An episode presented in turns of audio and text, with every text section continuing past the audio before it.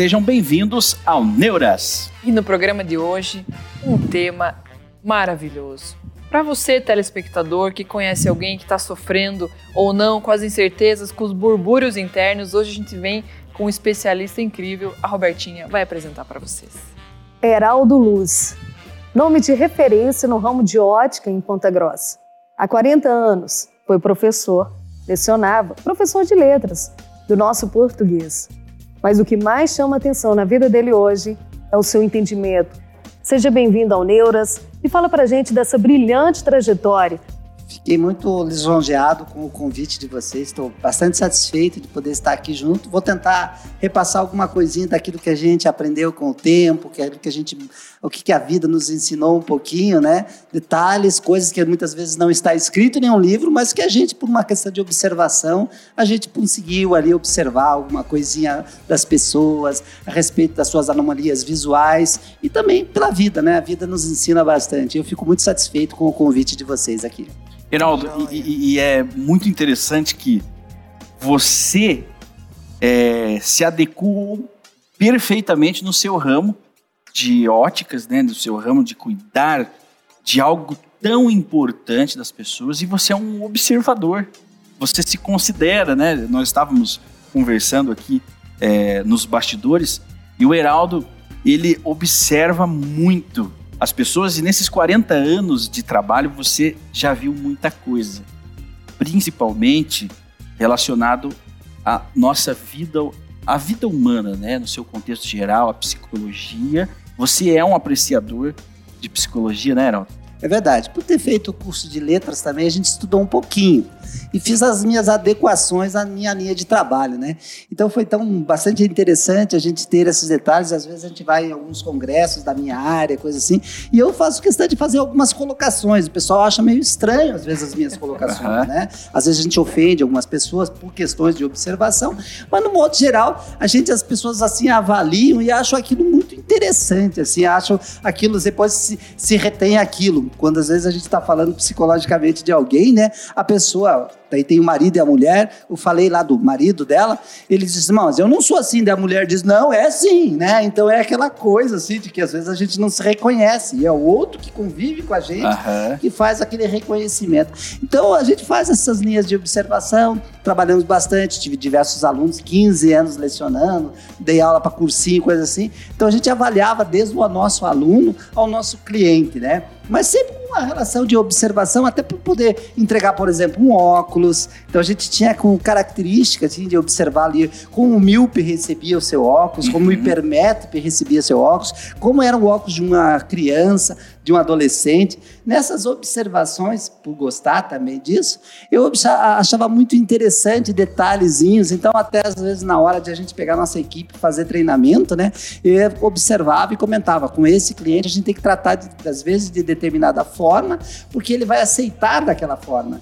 Então, isso era bastante interessante. Depois fui fazer a avaliação em casa, com a própria esposa míope, com, a, com todo mundo, e a gente vai observando detalhes que às vezes passam desapercebido nas pessoas. Vai ver onde está escrito isso? Eu nunca li a respeito disso. Uhum. Observei, tenho às vezes vontade até de escrever alguma coisa sobre isso. Isso é né? muito importante, por, né? Por características, mas sem comprovação científica, mas quando a gente se detém, a gente observa que isso tem muito a ver com a realidade das pessoas, com a, a, a, o que pode vir a acontecer. Então eu fico contente de, de tentar repassar junto a vocês aqui um pouquinho da experiência da gente. A pessoa míope é chato ou é legal? É, a gente tem que tomar cuidado quando a gente fala chato e legal, né? Porque. É uma pergunta meio chata que eu tô te fazendo. Mas vamos falar o grosso do sistema. Na verdade, eu digo que ela é uma pessoa extremamente competente. Olha Bacana. só. A partir do momento que a gente fala em competência, muitas vezes é entendida pelo outro como uma pessoa chata. Né? É. Pela sua extrema capacidade de ação. Então, por exemplo, eu vou determinar um serviço para um míope, se aquele serviço não for de grande escala e sim de muita observação, ele faz com muita perfeição. Inclusive, eu fui observar grandes cientistas, aquelas pessoas que se detêm a ficar horas com um plano lá. Quem fez a. Provavelmente quem está aí com a, com a vacina do Covid ou coisa assim, provavelmente é um mil.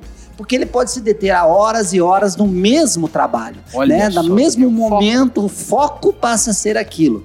Já, se for precisar de um trabalho de longa escala, produção, né? Quem vai produzir, talvez, precisa ser um hipermétodo, que ele gosta de fazer bastante. Mas quem inventou a vacina tem que ser humilde, sabe? Olha aí. joia. Então, os da relação Que não é nada teimoso, chata. eu me Iraldo, e nas crises humanas, quem entra em crise, a crise da meia-idade? Quem entra primeiro? O míope Aí, ou boa. o hipermetro? Por observação, eu digo que o míope, porque ele se detém mais ao problema, né? Olha então, só. um pequeno problema pode se- ser um grande problema, né? Então, automaticamente, talvez se detém. A gente sempre comenta, assim, que a relação de... Por exemplo, vamos pensar numa relação de asepsia. Um pequeno problema, um pequeno, um pouco, um pequeno detalhe para o míope é bastante. Ele aumenta aquilo. Por isso que até na hora da gente trabalhar com as lentes eh, divergentes, que são aquelas que diminuem, a gente tem que diminuir o problema do míope, porque às vezes não é tanto aquilo, né? Então, muitas vezes ele Olha acaba eh, sendo o que seja mais afetado por causa disso, porque muitas vezes eh, eh, ele se detém mais, ele é mais enérgico nas respostas, ele precisa de mais respostas, Ele mais acentua. detalhe, né? Ele acentua os seus problemas. Acentua o problema. Iraldo, não sei se você sabe, mas a- a- as grandes pesquisas que trabalham a neurociência, elas são focadas com equipamentos que medem o nosso movimento ocular. Então, além do- dos estudos das grandes marcas, você é, observar o comportamento das pessoas da resposta inconsciente, porque os olhos são o único ponto com que a gente não consegue mentir. Né? Então, até tantos segundos, até 2,5, 3 segundos, a nossa resposta é inconsciente. Então, os olhos, como você está me, você tá me demonstrando essa tua história de vida observacional, trazendo esse, essa correlação entre comportamento e, e modelos de visão, posso dizer assim, e eu afirmo para você, a neurociência estuda o- os olhos como o interlocu- interlocutor de foco, de abordagem. A janela da alma seria. E a espiritualidade diz que os olhos são a janela da alma. Então, quando a gente começa a linkar todos esses, esses aspectos, eu fico pensando, poxa, será que não está aí uma ideia para criar um artigo, né, é, vinculando essas observações suas, o que a neurociência traz sobre os estudos com os equipamentos chamados eye tracking, que, que monitoram o globo ocular. E hoje a gente fala muito de face reader, que são as microexpressões faciais. Traduzindo isso para o português, são como a alegria e a frustração, elas são é, moldadas para o comércio. E criar uma teoria né, comportamental baseado em experiências da ótica. Pensou que Eu acho que seria Hum, bastante fantástico isso, até porque eu tenho uma passagem, assim, algumas passagens, mas eu posso fazer um destaque em cima de uma das passagens pelo qual eu estava tirando uma medida ocular, até porque a gente hoje tem dentro da ótica alguns equipamentos de medida em que você precisa da centralização da pessoa, que a pessoa tem uma, uma linha de focagem e ela possa olhar, centralizar e olhar a relação frontal. E é uma passagem muito in- bem inesperada que eu peguei e fui fazer as medidas de uma senhora, né? E observando, peguei, parei um pouquinho e falei, qual é o seu problema? Daí ela falou, por quê? A senhora está muito nervosa. Daí ela olhou para mim, como você descobriu que o meu marido tinha morrido há uma semana? Uau. né? Mas aqui é por falta de concentração na linha de visão dela, tá? havia um certo debatimento em relação à linha de visão. Ela automaticamente fugia muito dos campos de visão e eu Uma instabilidade. instabilidade muito grande, automaticamente o que, que acabou observando? Por também pessoas que a gente vê isso geralmente estão ou sob efeito de um medicamento extremamente forte, Forte. que acaba acontecendo isso também, ou estava vivendo um momento emocional estresse, muito difícil. É. E aí eu peguei e fiz o destaque, não sabendo, né? E aí ela começou a chorar ali, porque estava muito abatida com aquela situação. Foi um gatilho. E automaticamente causou aquele probleminha assim, e ela achou assim, porque acho que ela vivia meio que sozinha com o marido, tudo, ela não tinha para quem contar. Desabafar. E eu Deu a dei a oportunidade. oportunidade dela falar com a gente. Então, por características da linha da visão, eu olhei nos olhos dela e vi que ela tinha um problema ali, que automaticamente a gente tentou, depois ali, contornou a situação, tiramos a situação, acalmamos, e ela pôde fazer bastante as medidas. Então, o- olho olhos, realmente... Eu tenho uma, uma relação, você fez a citação sobre a linha de olho, né? E por, às vezes, por característica de idade, a gente observava, porque há um bom tempo atrás, os médicos oftalmologistas não basicamente eram apenas oftalmologistas, eram torrinolaringologistas que Isso. cuidavam da cabeça inteira, né? Automaticamente é, é, fazia-se a linha de observação, porque hoje, quando você está com algum problema, o primeiro detalhe de um médico, de um profissional da área, é pedir um exame, né?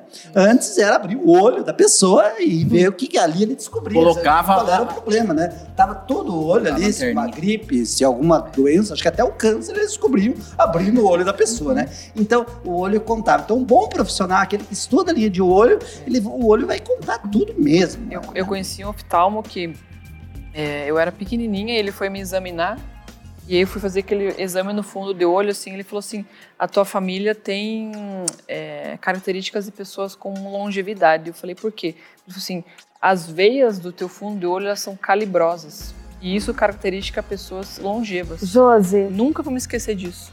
Eu gostaria de saber se você tem essa capacidade de, de ler os nossos, nossa linha de visão pela nossa personalidade, porque o seu estudo não é espiritual nem energético, é um estudo. É um estudo que eu faço muitas vezes mediante a linha de formação de imagem. Tá? Como é Como feito aqui, isso? automaticamente, eu não estou vendo a formação de imagem nenhum de Óculos. vocês, porque o único, ah, a única possibilidade eu sou eu aqui, que sou hipermétrico, uhum. então quem estiver fazendo a avaliação aí a gente automaticamente avalia a relação de uma. Como vocês ou estão escondendo as suas anomalias visuais, né? Interessante, gostando. ou não existe, e aí automaticamente a gente teria essa dificuldade de fazer uma avaliação mais específica. Mas uma pessoa de óculos, eu basicamente posso fazer uma reclamação. Caso você esteja nos vendo aqui, é, depois não. do intervalo, depois que a gente voltar no próximo bloco, nós vamos trazer uma pessoa de óculos aqui do nosso lado e o Heraldo vai é. Mas se a pessoa análise. ficar brava comigo, você segura. Depois também, a gente né? segura. Ah, eu vou com tem óculos aqui Porque também. tem características que a gente. Mas é, a gente faz uma relação. Mas é muito interessante isso aí. Né? É. Mas assim, às vezes, é, muitas vezes a própria pessoa não se reconhece naquilo.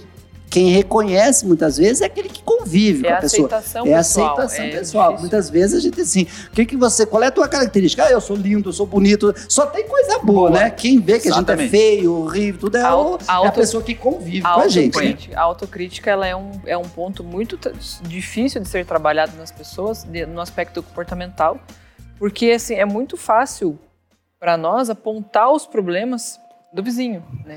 Agora, os nossos problemas, até pela nossa, a nossa falta de entendimento próprio, é, é, difícil de ser apontado. Então, uma das coisas que a neurociência aplica, e hoje a gente vê muito em alta com a teoria do flow, com a meditação, é você autoconhecer-se, esse olhar para si, né? Que é muito difícil de é fazê-lo, né? Até eu faço nos meus treinamentos de técnicas de venda, aí faço psicologicamente, observando, falei assim, as tuas qualidades você reconhece a partir do momento que você, porque se você tem, agora o difícil é reconhecer o, o defeito, até porque se você é. reconhecer o teu defeito, você corrige ele, né? Exato. O duro é a gente reconhecer o defeito para poder corrigir. É, aceitar, né? É, que, que aceitar temos. aquilo. Então, às vezes a gente pega e se posiciona assim, tentando, veja, vamos ser com a gente mesmo, verdadeiros com a gente mesmo, para que a gente possa reconhecer reconhecer os nossos defeitos e em cima deles trabalhar. Nossas qualidades vai embora. Exatamente. E entrando nesse assunto da crise né, da nossa meia-idade. Hoje a meia-idade ela mudou, né? A meia-idade era uma pessoa de 50, 40, 50. Hoje já é 60, 60 anos, 65. Tomara que aumente. Ainda tá vai só 40, aumentando, né? É, eu tô com, minha amiga de 40 anos entrou na crise da meia-idade. É a, a, a, essa crise, justamente, que eu queria discutir com vocês, ela, ela passa a existir porque a pessoa ainda não se conhece. Os filhos, nessa idade, os filhos já saíram de casa, já estão formados, é, a maioria. A síndrome do ninho vazio. A né? síndrome do ninho vazio. Na profissão, ela já praticamente definiu. Então, dificilmente ela vai conseguir fazer uma mudança radical na sua linha de trabalho. Ela já praticamente conquistou o que ela conquistaria até ali. Heraldo, como que você vê isso na vida das pessoas, do cidadão comum, do cidadão de bem? Eu, eu procuro sempre fazer uma avaliação em cima de linhas de valores. Então, quando você fala em idade, eu não só caracterizo a idade lá dos 40, 50, 60 anos, mas a gente vai fazer uma, um nicho de evolução em relação a todos os nossos valores. Desde quando criança, porque, por exemplo, às vezes eu tenho um, o, o pai lá reclama quando o bebê perde a chupeta, começou a chorar, você dá chupeta. Só por causa disso chorou. Ou uma criança, quando perdeu o brinquedo, só porque é causa daquilo, é, teve um problema. O adolescente, no seu primeiro beijo, lá no seu relacionamento, a mãe disse: Nossa, só porque viu esse piá hoje, já não, já não, não, não tem valores daquilo. E assim sucessivamente, porque depois tem o momento de conquistas profissionais, de conquistas materiais. E aí chega um momento que, às vezes, cada última conquista, cada último valor tem grande valor valor. Daí chega aquela última que o valor passa a ser a saúde, né? Exatamente. Que é mais importante é ter saúde. Eu acho que todos, todo momento tem o seu valor. Depende do momento que a gente tá. Por isso a gente deveria, no máximo, tentar viver o nosso momento, uhum. né? E não tentar achar que o adolescente chorou por causa de um beijo como aquilo uma porcaria. Porque é eu tenho uma relação do, do, valor. Então eu acho que a gente tem que valorizar é, todos os momentos. Todas as etapas. É, porque senão o meu valor tem mais valor do que o teu do que o uhum. dele. Você já ouviu falar sobre antroposofia? Acho que não. A antroposofia ela divide a, vida de sete em sete anos. E cada faixa etária ela tem um significado. E quando a gente fala da meia-idade, que é do 42, por exemplo, adiante, é, na antroposofia é a fase do tornar-se sábio. O que é o tornar-se sábio? É pegar todas aquelas conquistas, né, a fase do aprender até os 21 anos, daí do 21 até o 42 é a fase do lutar. Então a pessoa ela já aprendeu, ela já sofreu, ela já concretizou e ela já, como o Shimon comentou, ela já criou, estabeleceu um, um, aspecto comportamental pré-definido. E naquele momento, se ela não tem uma bagagem é, espiritual e, e, de formação sólida, acontece de acometer os conflitos. De eu não fiz, eu não consegui, e aí os filhos saem de casa, você começa a ver o processo de envelhecimento num passo muito acelerado e isso causa um turbilhão na cabeça das pessoas. E é nesse momento que a gente consegue ver a maior é, tendência em separações, que é um conflito que não tem nada a ver com o meu meio de dentro de uhum. casa, mas que eu acabo descontando as pessoas que estão mais próximas. Então, aquele, às vezes o homem, por exemplo, que não viveu a fase de sair e passear, de aproveitar a adolescência, ele, ele espelha aquele setênio e aí vira aquele garotão que quer comprar o carro esportivo, que quer namorar a menininha nova. Né? Então os valores eles se invertem. Então é muito importante a gente saber, como você falou, valorizar cada etapa, porque esse é um aprendizado natural da nossa existência. É, quando a gente começa a viver um momento diferente daquele que vincula-se à nossa idade, automaticamente gera queima, um conflito, queima né? uma etapa. Queima uma etapa, ou antes ou depois, né? Querer um jovem ser extremamente responsável, cuidar da família e coisa do mais, é. ou será um senhor lá querendo ser o piazão. Então, o inverso é. também vale, né? Então, por isso que muitas vezes o ideal seria viver o seu momento, a cada momento na relação a isso. Só que também, a gente também tem que entender que muitas vezes as nossas variantes, as diversas situações, não precisamos ser ranzinza velho isso. ou coisa parecida né? Então, poder pincelar cada momento, ser criança depois de uma certa idade, é tão gostoso, né? Sorrir, cantar, sem que precise ser apenas enérgico, como eu, uma relação de empresário, mas é tão bom a gente poder brincar com um colaborador da gente lá, né? Só que tem que tomar cuidado, você acorda hoje, eu brinco com ele, amanhã quer brincar Vira um processo. É. Então, todas essas características que a gente muitas vezes busca e, e, de fazer da linha de observação. E por isso que eu gosto, gosto disso. Eu misturo com a minha, a minha relação de profissão ali, e aí observando é, o que a gente pode transmitir, passar para o outro brincar com isso mesmo, contar, que eu sou um, um, um, grande contador de história, gosto muito de falar passagens, né? Hoje fiz uma passagem que eu estava comentando com o meu pedreiro numa obra ali, né? Fiz ele chorar assim, uma passagem minha, então é legal. Uma, Mas esse, esse é o maior, esse é o maior presente que a gente pode dar para alguém, que é uma vivência, é uma história, é um tempo com que é, nós contribuímos para transformar ou gerar um conhecimento na vida das pessoas, né? E quando você falou assim de, de, de você ser um, um adulto e, e, brincar, quando a gente começa a olhar a antroposofia, é, lá aos 63 anos mais, 70, que é a área da espiritualidade, e a gente nota, né, dentro da, das nossas, das nossas áreas, que os avós tendem a se dar muito bem com os netos.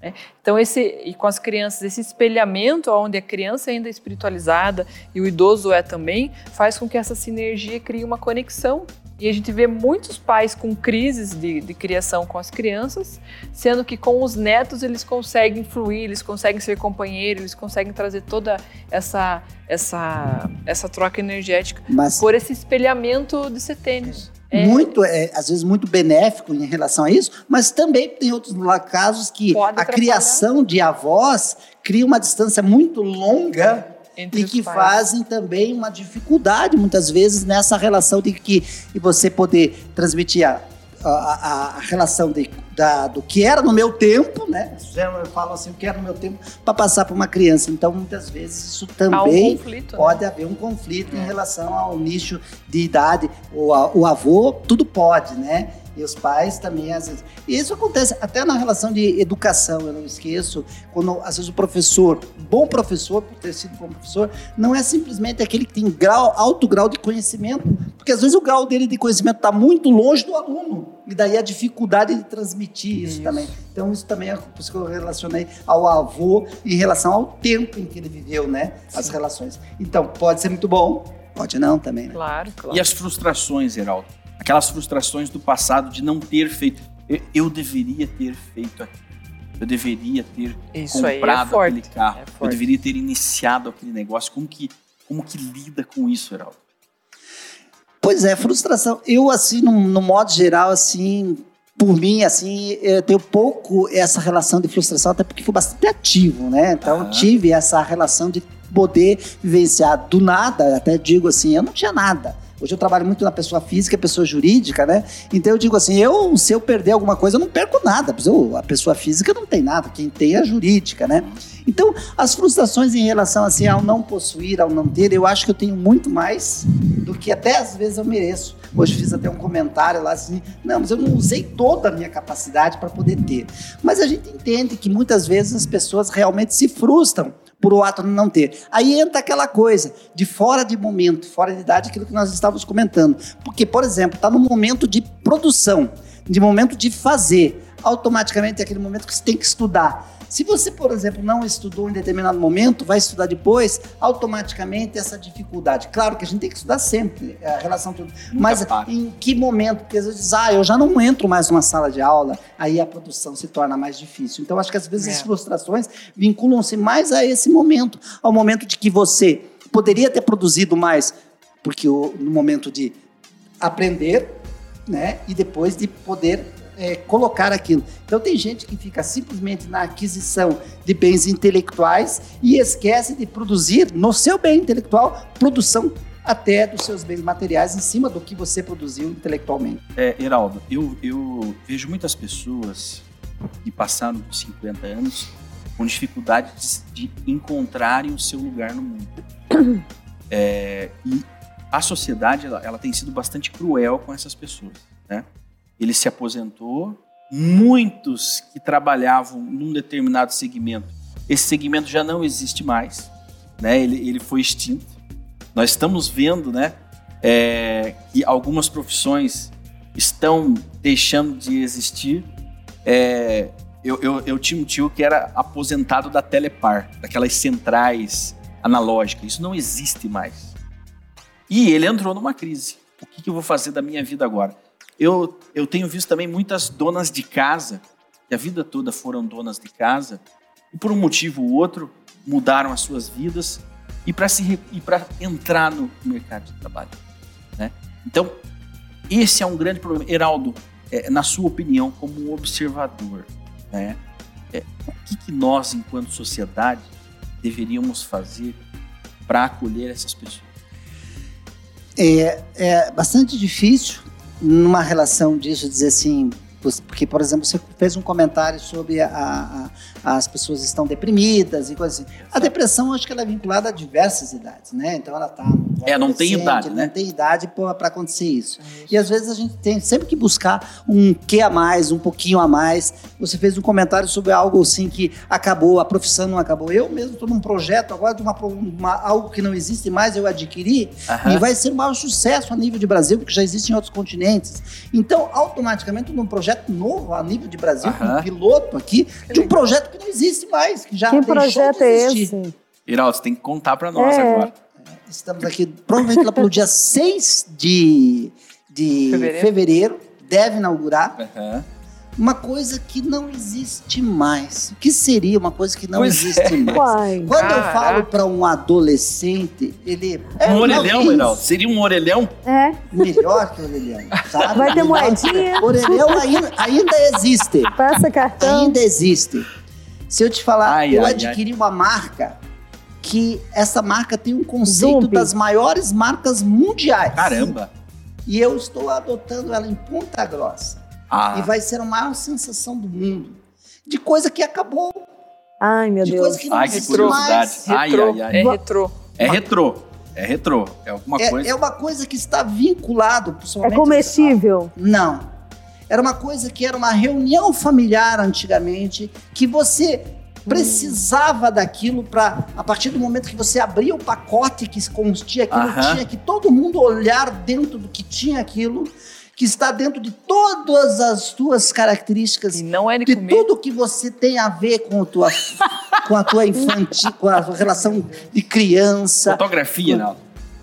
Fotografia? Um estúdio de fotografia? Não, mas eu adaptei muito melhor. Tem a ver com óculos. Eu adquiri a marca Kodak. Ah, aí, ó, brilhou nossos olhinhos. Cresci com Kodak. Nossa.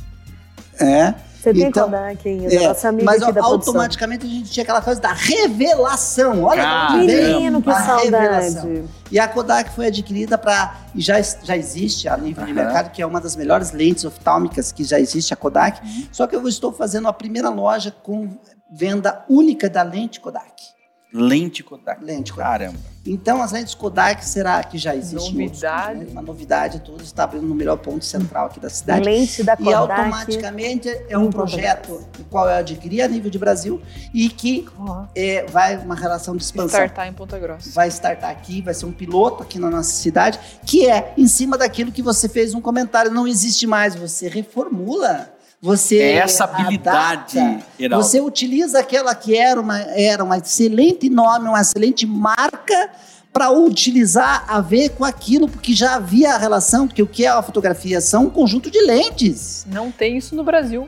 No Brasil tem algumas possibilidades, mas a minha é a primeira com é, todo o nicho de layout, toda a, a vinculação, ela é tudo usando os mesmos, todos os mesmos layouts da própria Kodak. Então vai ficar alguma coisa interessante. O qual a gente Incrível. buscou em relação a isso, uma empresa francesa que detinha esse nome, para poder automaticamente utilizar aquilo, tudo com respaldo, com contratos, Que tudo joia. utilizado, para que possamos fazer isso. E automaticamente criar naquelas pessoas um, um- um Uma no- retorno. uma nostalgia. uma nos- uma nostalgia. Nostalgia é Aí a palavra, você né? É. busca o seguinte aspecto que Ressignificar a, a, a relação da marca e é um detalhe E como A pessoa, Heraldo, você deve estar realizado. né? bastante realizado porque talvez você, pela relação de idade, coisa assim, não, não, não dimensione o verdadeiro valor da marca. Só que tem um detalhe: a quem a gente vai vender? A gente vai vender esse produto ao presbíope.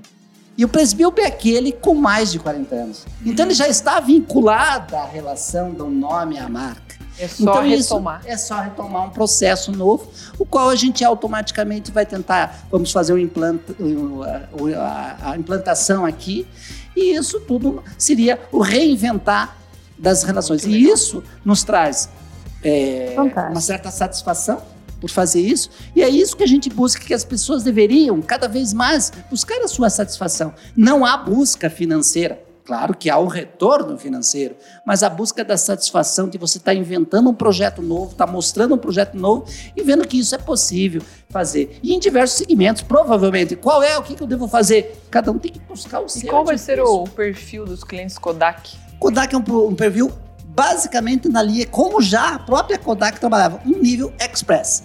Rápido, que era a relação toda, econômico, porque você precisaria ser econômico. Hoje a fotografia está mais econômica porque você não revela mais, Sim. né? Mas a relação da busca de uma lente de altíssima qualidade, da maior empresa mundial de lentes, mas num preço bastante acessível, que vai vincular as classes mais. E vai ter um totemzinho, revele sua foto aqui? Não. Ah! Heraldo. Nós Não. vamos trabalhar com a foto apenas. Não. Olha, acredito. É. Nós vamos pro intervalo e nós voltaríamos é, Com novamente com a experiência. O Heraldo é, é, justamente trouxe para nós, na prática, a habilidade de se reinventar, né? A partir de um certo momento da vida. Heraldo, tá, tá sensacional o nosso bate-papo. Nós voltamos já, não sai daí. E aí o Heraldo vai fazer uma análise de uma pessoa com óculos aqui para a gente é, ver e entender um pouquinho mais sobre isso. Não sai daí.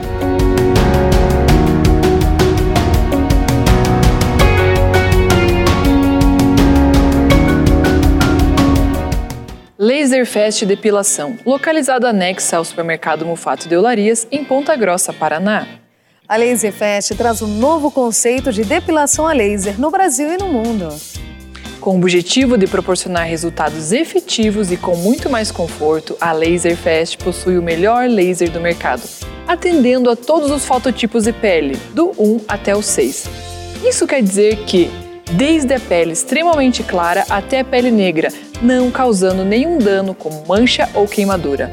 A tecnologia de refrigeramento da ponteira do laser permite maior conforto em todas as depilações. Com mais de 90 unidades em todo o território nacional, a Laser Fest se torna uma rede de depilação a laser única no mercado. Seus donos são nada mais que Davi Pinto e o apresentador Márcio Garcia. Convidamos você a conhecer a Laser Fest Agende agora pelo WhatsApp 42991163089 a sua avaliação e desfrute do que é de melhor no mercado. Evelyn Bordinon está há 13 anos no ramo de nail designer. Hoje conta com um diferencial, técnica de alongamento em acrílico esculpido, também da manicure russa, procedimento que utiliza brocas na remoção da cuticulagem e a esmaltação em gel. O acrílico esculpido proporciona resistência e não deixa o aspecto da unha artificial e ainda não agride a lâmina natural da unha, pois não existe lixamento e sim produtos específicos. Todos esses procedimentos podem garantir uma unha perfeita em até 21 dias. Entre em contato através do WhatsApp 429 9122 8540 e não perca esta oportunidade. Jéssica Guimarães Makeup, maquiagem profissional com um novo conceito Beauty Artist que realça sua beleza natural. Atendimento em Ponta Grossa, no estúdio Eduarda Degraf Fotografia e a domicílio. Confira algumas fotos de resultados incríveis. Na rua Eusébio de Matos, número 41, centro de Ponta Grossa. O Instagram, arroba Jéssica Guimarães, underline makeup. JLG Marketing Estratégico, com mais de 20 anos no mercado, a JLG atua fortemente no ramo de ações promocionais, selecionando, treinando e executando suas ações no ponto de venda. Promotores, demonstradora, degustações, panfletagem, tudo o que envolve a divulgação da sua marca. Treinamentos de vendas, palestras, cursos e workshops nos temas de neuromarketing, neurovendas, comportamento do consumo e muito mais. Acesse www.jlgmarketingestratégico.com.br e saiba mais desta empresa inovadora.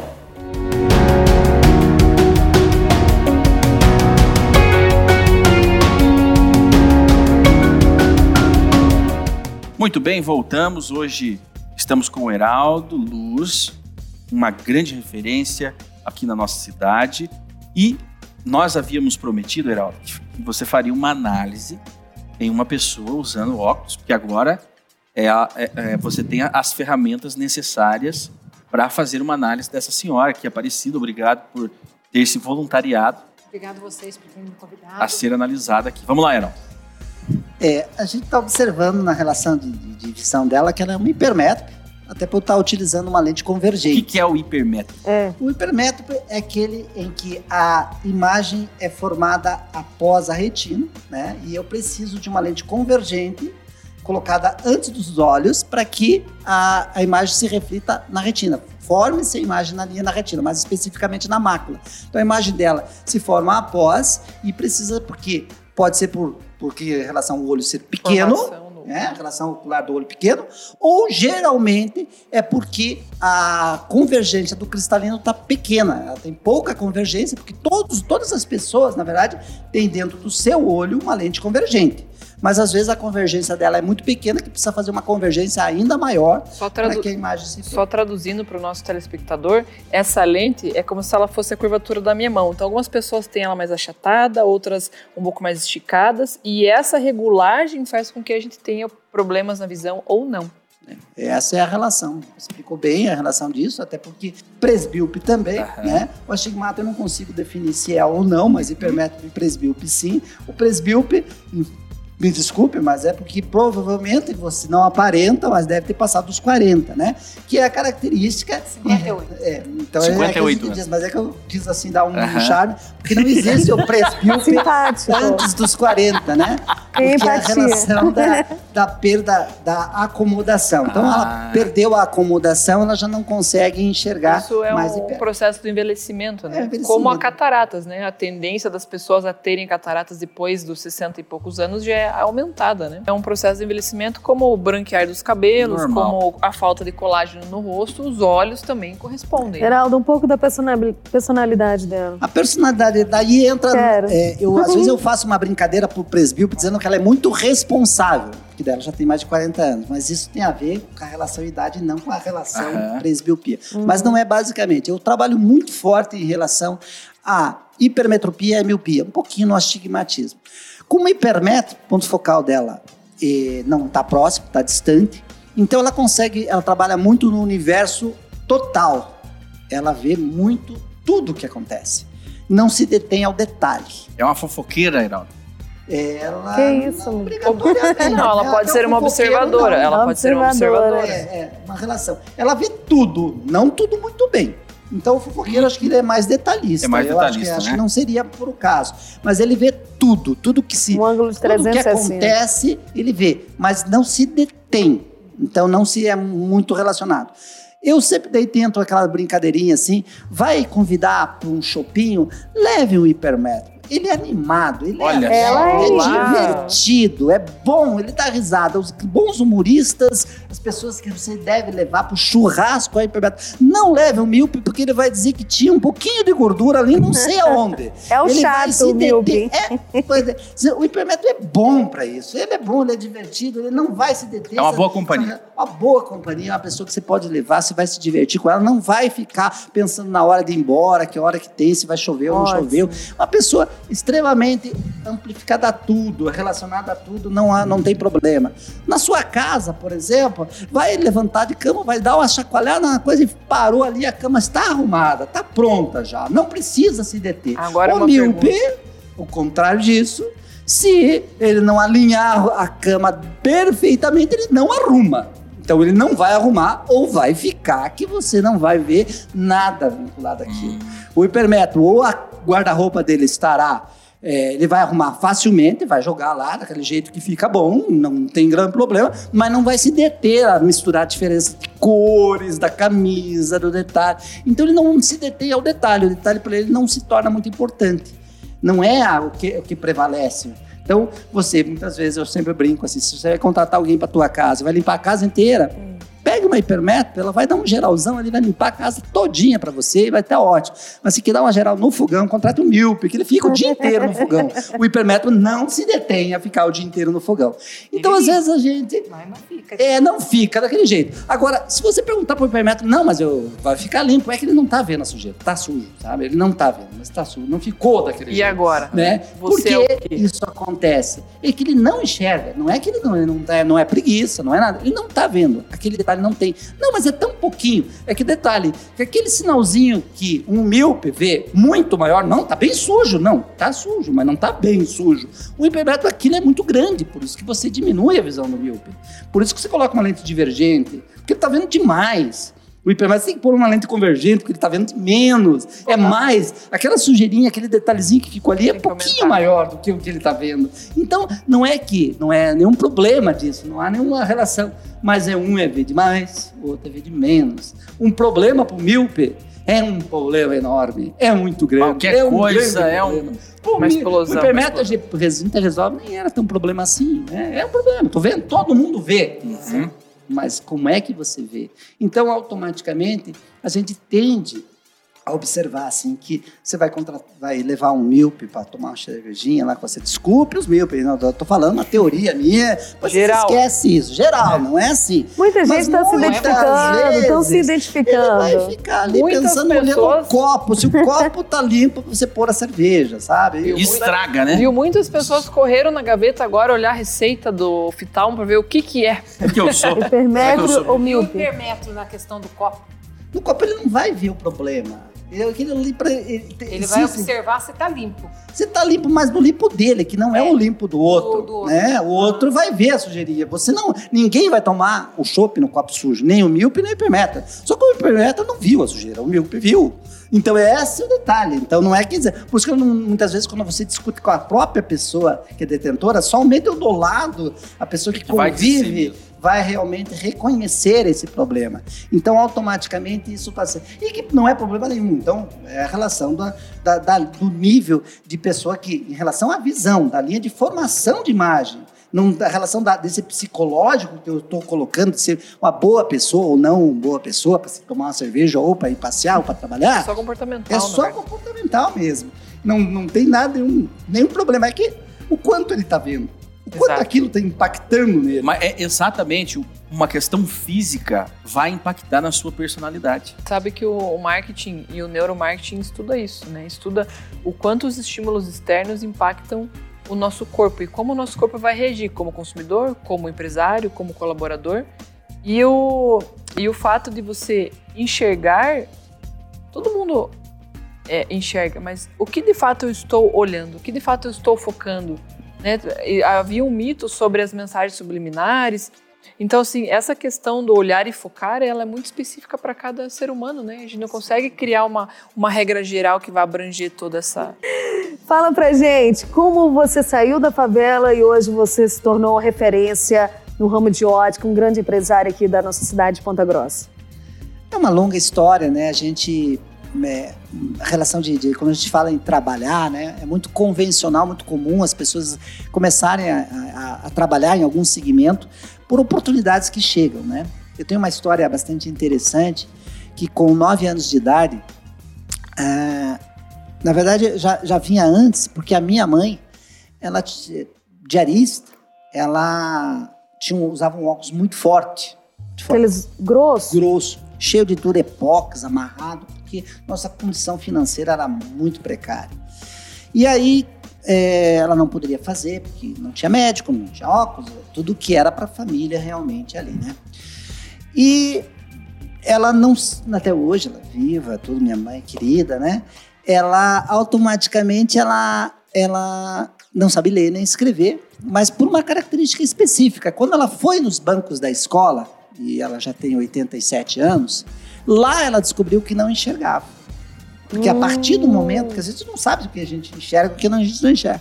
E ali ela não, não viu que ela não enxergava. E quem não enxerga, não estuda. Não naquela aprende. Não aprende. Não. Automaticamente ela deixou de frequentar os bancos escolares. E a vida inteira trabalhando como diarista, assim. Aí tinha o óculos dela, depois acho que ela conseguiu fazer como adolescente um óculos para ela, e ficou lá uns 30 anos com o mesmo par de óculos. Automaticamente estava bastante detonado óculos, Sim. riscado, tudo. Aí tinha um cidadão na frente de casa que falou: Nossa, esse óculos está muito ruim, só tem a sua receita, eu vou lhe dar um óculos. Que O nome dele era Lauro. É, não, não tenho a receita, já tinha perdido essa receita médica. Automaticamente falou: então leva lá na minha na ótica qual ele trabalhava, que eu vou tirar a refração, tirar o grau que ela já estava utilizando para executar um outro óculos mais leve, não tão riscado, não tão quebrado. Eu me lembro que eu fui até a, casa, daí ela não podia Você tinha nove anos, é Eu tinha nove anos. Fui até a casa onde ela trabalhava de diarista. Fui até lá, peguei aquele óculos dela, é, que ela pediu, ah, vai lá, tá o horário. Peguei, com todo o cuidado de uma criança ali, posicionando, levei até a ótica, onde aquele rapaz ia tirar qual era o grau que estava ali para fazer um com forma cópia. Quando eu chamei o rapaz lá, né, com criança, vi que aquele rapaz que era meu vizinho de frente de casa saiu com um guardapózão, assim, achei que eu nunca tinha visto aquele rapaz, aquele senhor, com aquele guardapó. Ele pegou o óculos, levou lá pro fundo da loja, passou uns cinco minutinhos, ele devolveu, eu levei novamente para o serviço da minha mãe. Passou-se um determinado tempo, uns três meses, coisa assim. Minha mãe continuou usando o óculos velho. Ele aprontou aquele óculos, só que ele tinha que levar para ela, dar para ela, dar de presente aquele óculos, que foi muito gratificante. Automaticamente, ela chegava às 9 horas da noite, diarista, antigamente trabalhava até tarde, né? Cansada, Até relação, né? É. E às vezes a gente muito pobre nem acendia a luz durante o dia, só acendia quando ela chegava. Daí ele viu que a casa acendeu, que a mãe chegou para ela ia preparar a janta e o almoço do outro dia para os filhos, né? Ele viu que acendeu a luz e foi entregar aquele óculos que ele preparou para ela para entregar. Quando ele entregou aquele óculos para ela, ela tirou o óculos antigo, o óculos velho e entregou o óculos novo. Ela vestiu aquele par de óculos novo Meu Deus. olhou, deitou ao chão e começou a beijar os pés do cidadão. Para uma criança de 9 anos ver a mãe beijando os pés de um, de um outro Fortes homem ali. É realmente Impactante. impactante. Qual o nome da sua mãe? Sofia, Dona sabedoria, Sofia, a sabedoria. pessoa mais inteligente que eu conheço até hoje. Ela, talvez na própria ignorância de beijar o pé dele por um agradecimento, porque não podia pagar aquilo, ficou assim muito marcado como criança ver aquela cena. É, porque ela enxergou depois de, sei lá, 30, não sei quanto tempo estaria com aquele óculos. Beijou os pés dele, assim, ficou uma coisa muito, muito tensa, muito terrível. Aí passou, agradeceu, a forma de agradecimento era aquele, e foi, né, agradecido, foi embora e tal. Passou-se uns dias, é, nessa, nesse rapaz ele começou a fazer uma construção na casa dele, daí precisava puxar tijolo, né? eu ia lá sempre ajudar a puxar tijolo, pedra, como criança mesmo. E um dia lá eles pegaram um dinheirinho lá, ó, pra você comprar bala. Não, não quero dinheiro, você deu óculos pra minha mãe. Não, mas pega, não, não quero. Eu queria trabalhar lá, aonde você. Mas você é uma criança, não pode. Não, mas o dia que puder. Eu fiquei durante três anos, todo dia pedindo emprego para aquele homem. Todo dia esperando quando ele vinha do trabalho, é, pedindo para se ele tinha um emprego lá naquele lugar que fazia as pessoas enxergar. Três anos eu fazendo isso. Eu chegava lá, eu ia fazer a construção lá e tal. Eu, na em casa não tinha televisão, até às vezes em quando eu assistia televisão na casa dele, subia num banquinho assim na janela para assistir televisão na casa deles lá. Ele chegava do serviço, não tem emprego lá? Uma criança pedindo emprego, tem emprego lá? Não sei o que é isso. Tem para fazer óculos?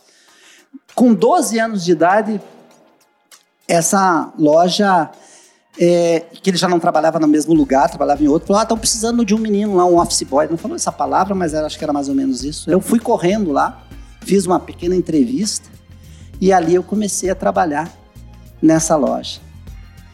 E consegui um emprego com 12 anos e a partir dali eu fiquei três anos pedindo emprego. E ainda relaciono-se que o nome do meu primeiro filho chama-se Henrique, que era o pai do Lauro. Eu dei o nome do pai dele para homenagear o emprego. E o do meu segundo filho chama-se Otávio, meu nome do meu primeiro patrão, que Olha era o só. dono da loja que eu trabalhava. Então eu realmente corri atrás de daquilo por uma relação de ver a mãe beijando os pés um. E depois de 40 e poucos anos trabalhando em ótica, até hoje o óculos mais forte que eu fiz na minha vida foi para minha mãe, 25 graus Olha de miopia. Pra dona Gente, Sofia. Ô, ô, ô, ô, ô, Heraldo, e eu vejo que você leva isso a sério. Você comentou aqui nos bastidores que a sua, a sua missão é fazer as pessoas enxergar e não vender óculos. É. Porque realmente senti isso na pele, senti em casa a dificuldade que é de ver alguém que a gente gosta, a mãe da gente, e aquela relação da linha de visão. Realmente a importância de que é enxergar, a importância do que é, vi- do que, do que é ver. E às vezes a gente não dá o devido valor, né? Até porque hoje a gente tem lá o smartphone, coisa assim. Se tá, não está enxergando, ah, abrindo nos dedos assim, a letra aumenta. Mas antes não era assim, né? Então não até tinha, vezes, não tinha opção, não né? tinha opção, você enxerga ou você não enxerga, né? E hoje é possível, até a tecnologia ajudou um pouquinho, mas não resolveu tudo. É. Então, e as facilidades hoje de se, de se ter, hoje, é, fazer uma consulta médica, a dificuldade anterior era Em muito quanto maior. tempo hoje é, chego lá numa das suas óticas, em quanto tempo fica pronto um óculos? Depende muito do nicho Do- de lente, né? Porque hoje, por exemplo, hoje as digitalizações das lentes, elas se detêm a ticket de execução. Por exemplo, hoje eu quero uma lente digital, eh, se for a linha digital, eu preciso de uma autorização para cada graduação para a França, para liberação, para fazer o. Hum, interessante. Então hoje é mais importante a internet, né? Tá bem atuada para fazer isso. Aí tem, vai entrar numa linha de torno para execução desse produto. Uma lente hoje pode ir das lentes semi-prontas de um dia para o outro, que daí são lentes que já estão semi-prontas para apenas um, uma, uma monovisão, mas para multifocais mais bem elaborados, em torno de 15 dias para entregar. Que joia. É incrível. Olha e aquele, uma, uma pergunta que eu, eu tenho uma dúvida até, foi uh, do pessoal e dos, dos telespectadores. Óculos de descanso funciona ou é um mito? O óculos de descanso foi uma, uma nomenclatura dada para o presbíope, né? Na verdade, é, iniciou-se com o presbíope, né? A relação de descansar porque o olho cansou. Agora, aquele que também é falado, tecnicamente falando-se, de para facilitar a relação de visão, hoje se você vai no hospital, muitas vezes você sai lá com meio grau de hipermetropia, que faz com que você tenha menos convergência, menos nicho de trabalho, né? Então, existem essas características. Mas ele é vinculado, assim, à relação de descanso a qual dioptria? Não é o descanso, porque todo mundo precisa de uma determinada dioptria. Mas a gente relaciona-se não para criança, a partir aí do, do, do, do início à presbiopia, mas que ela é vinculada aos 40 anos, mas você já pode trabalhar com lentes para um descanso específico. Já existe uma pequena correção na parte inferior da lente, são lentes digitais, com 30 anos de idade. Você já pode executar Entendi. essa relação. Não se deve trabalhar isso muito com a linha infantil, porque a criança precisa executar a sua linha de chamada de acomodação. Então você precisa Ah, ter. então, um- então existe essa correlação do óculos de descanso e também ele já tem aquele filtro, por exemplo, para para as telas. para as né? telas, né? Isso, então hoje- isso é real mesmo, isso não é um Sim. mito. A relação da- das telas hoje, elas emitem luz azul, que ela é nociva à linha da visão. Então a gente consegue trabalhar né, a relação da eliminação da linha azul. Que é aquela da lente meio roxa, né? Ela- Exato. Hoje já existe sem residual também, algumas lentes que diminuem bastante o residual. As primeiras lentes para essa relação, elas tinham muito o chamado residual mais arroxo. Ainda existe, são, até por sinal, se você tiver um pouquinho mais de residual, ela é até mais favorável, mas tem muitas pessoas que se incomodavam com esse nicho de cor. Então hoje já existem lentes com muito menos residual e que fazem eficiência para a proteção da linha de tela, né? Então elas são. Bastante eficientes para isso. Muito Olha bom. só, apre- aprendizado, informação, vida, né? Vida. Tratamos aqui. E o Heraldo é um exemplo vivo de uma pessoa que venceu, né? Que venceu as crises humanas. Todo dia vencendo, né? Não, não existe. Continua. O jogo não terminou, É, né? Inovando. O jogo não E, e terminou. trouxe para nós uma grande novidade aqui para a região dos Campos Gerais, que é a, a, a- a. Kodak, né, Heraldo? Vai E balançar o Ponta Grossense. Esperamos. quando o Heraldo lançar, nós vamos trazê-lo aqui novamente para a gente fa- falar sobre especificamente sobre, sobre isso. E nós queremos agradecer a você que esteve nos acompanhando e ao nosso convidado especial, o Heraldo Luz, que é, trouxe luz né, É. hoje com o seu conhecimento para as pessoas. Porque o Neuras ele busca justamente tratar disso, das nossas neuras em todos os aspectos. E das das nossas nossas vidas. experiências de vida, como a dele, que foi Exatamente. bem impactante. É, Então, a gente, muito pro- procurou trazer um pouquinho aqui, eu agradeço a relação do convite de vocês, né? Até busco muita relação que luz é imagem, né? Tem o meu Exato. sobrenome que está vinculado a isso um pouquinho, né? E em relação a isso. E é sempre que precisarem, a gente sempre estará disposto aí a participar de vocês, um pouco do nosso brinquedo, que é aquelas relações que a gente falou sobre relações de, de anomalias visuais, que basicamente não está escrito, mas que a gente vem através da observação poder mostrar e dividir com vocês um pouquinho do que a gente aprendeu ao longo de muito tempo da relação de, vis, de, de vida, em relação às minhas aulas, o qual eu dava, meus alunos, aquela coisa assim. E sempre tentar fazer tudo com carinho, com amor, né? Que eu acho que isso que realmente faz com que a gente seja vencedor. O jogo não terminou, né? O jogo, a vida continua. Todo dia a gente procura uma coisa nova, trazer um produto novo, coisas assim. E poder dividir com vocês é uma satisfação. Para é dividir, é ir nas óticas. Óticas especialista na Optiluz, né? Que a gente automaticamente está lá para atender vocês lá. Pessoal, é, é uma grande satisfação poder tratar esse tema, né? Nunca imaginava que é, uma pessoa, posso chamar um doutor, né, da linha de óculos, alinhar o comportamento, trazer uma experiência de vida, mostrar para nós que uma dor lá no passado, que ele viu a mãe passar hoje se transformou a história, a missão, o propósito de vida. Esse é o Neuras. Né? Transformar vidas e levar para vocês o conhecimento e dar, como, como o sobrenome do Heraldo Luz, dá assim um, um, uma abrangência muito grande na sua vida através desse conhecimento, que o conhecimento ele abre os caminhos e ele abre os horizontes. Então, muito obrigado por estar conosco nesse Neuras, que hoje foi realmente uma luz. Seja luz. Curta, compartilhe e até o próximo programa. A gente se encontra sempre aqui.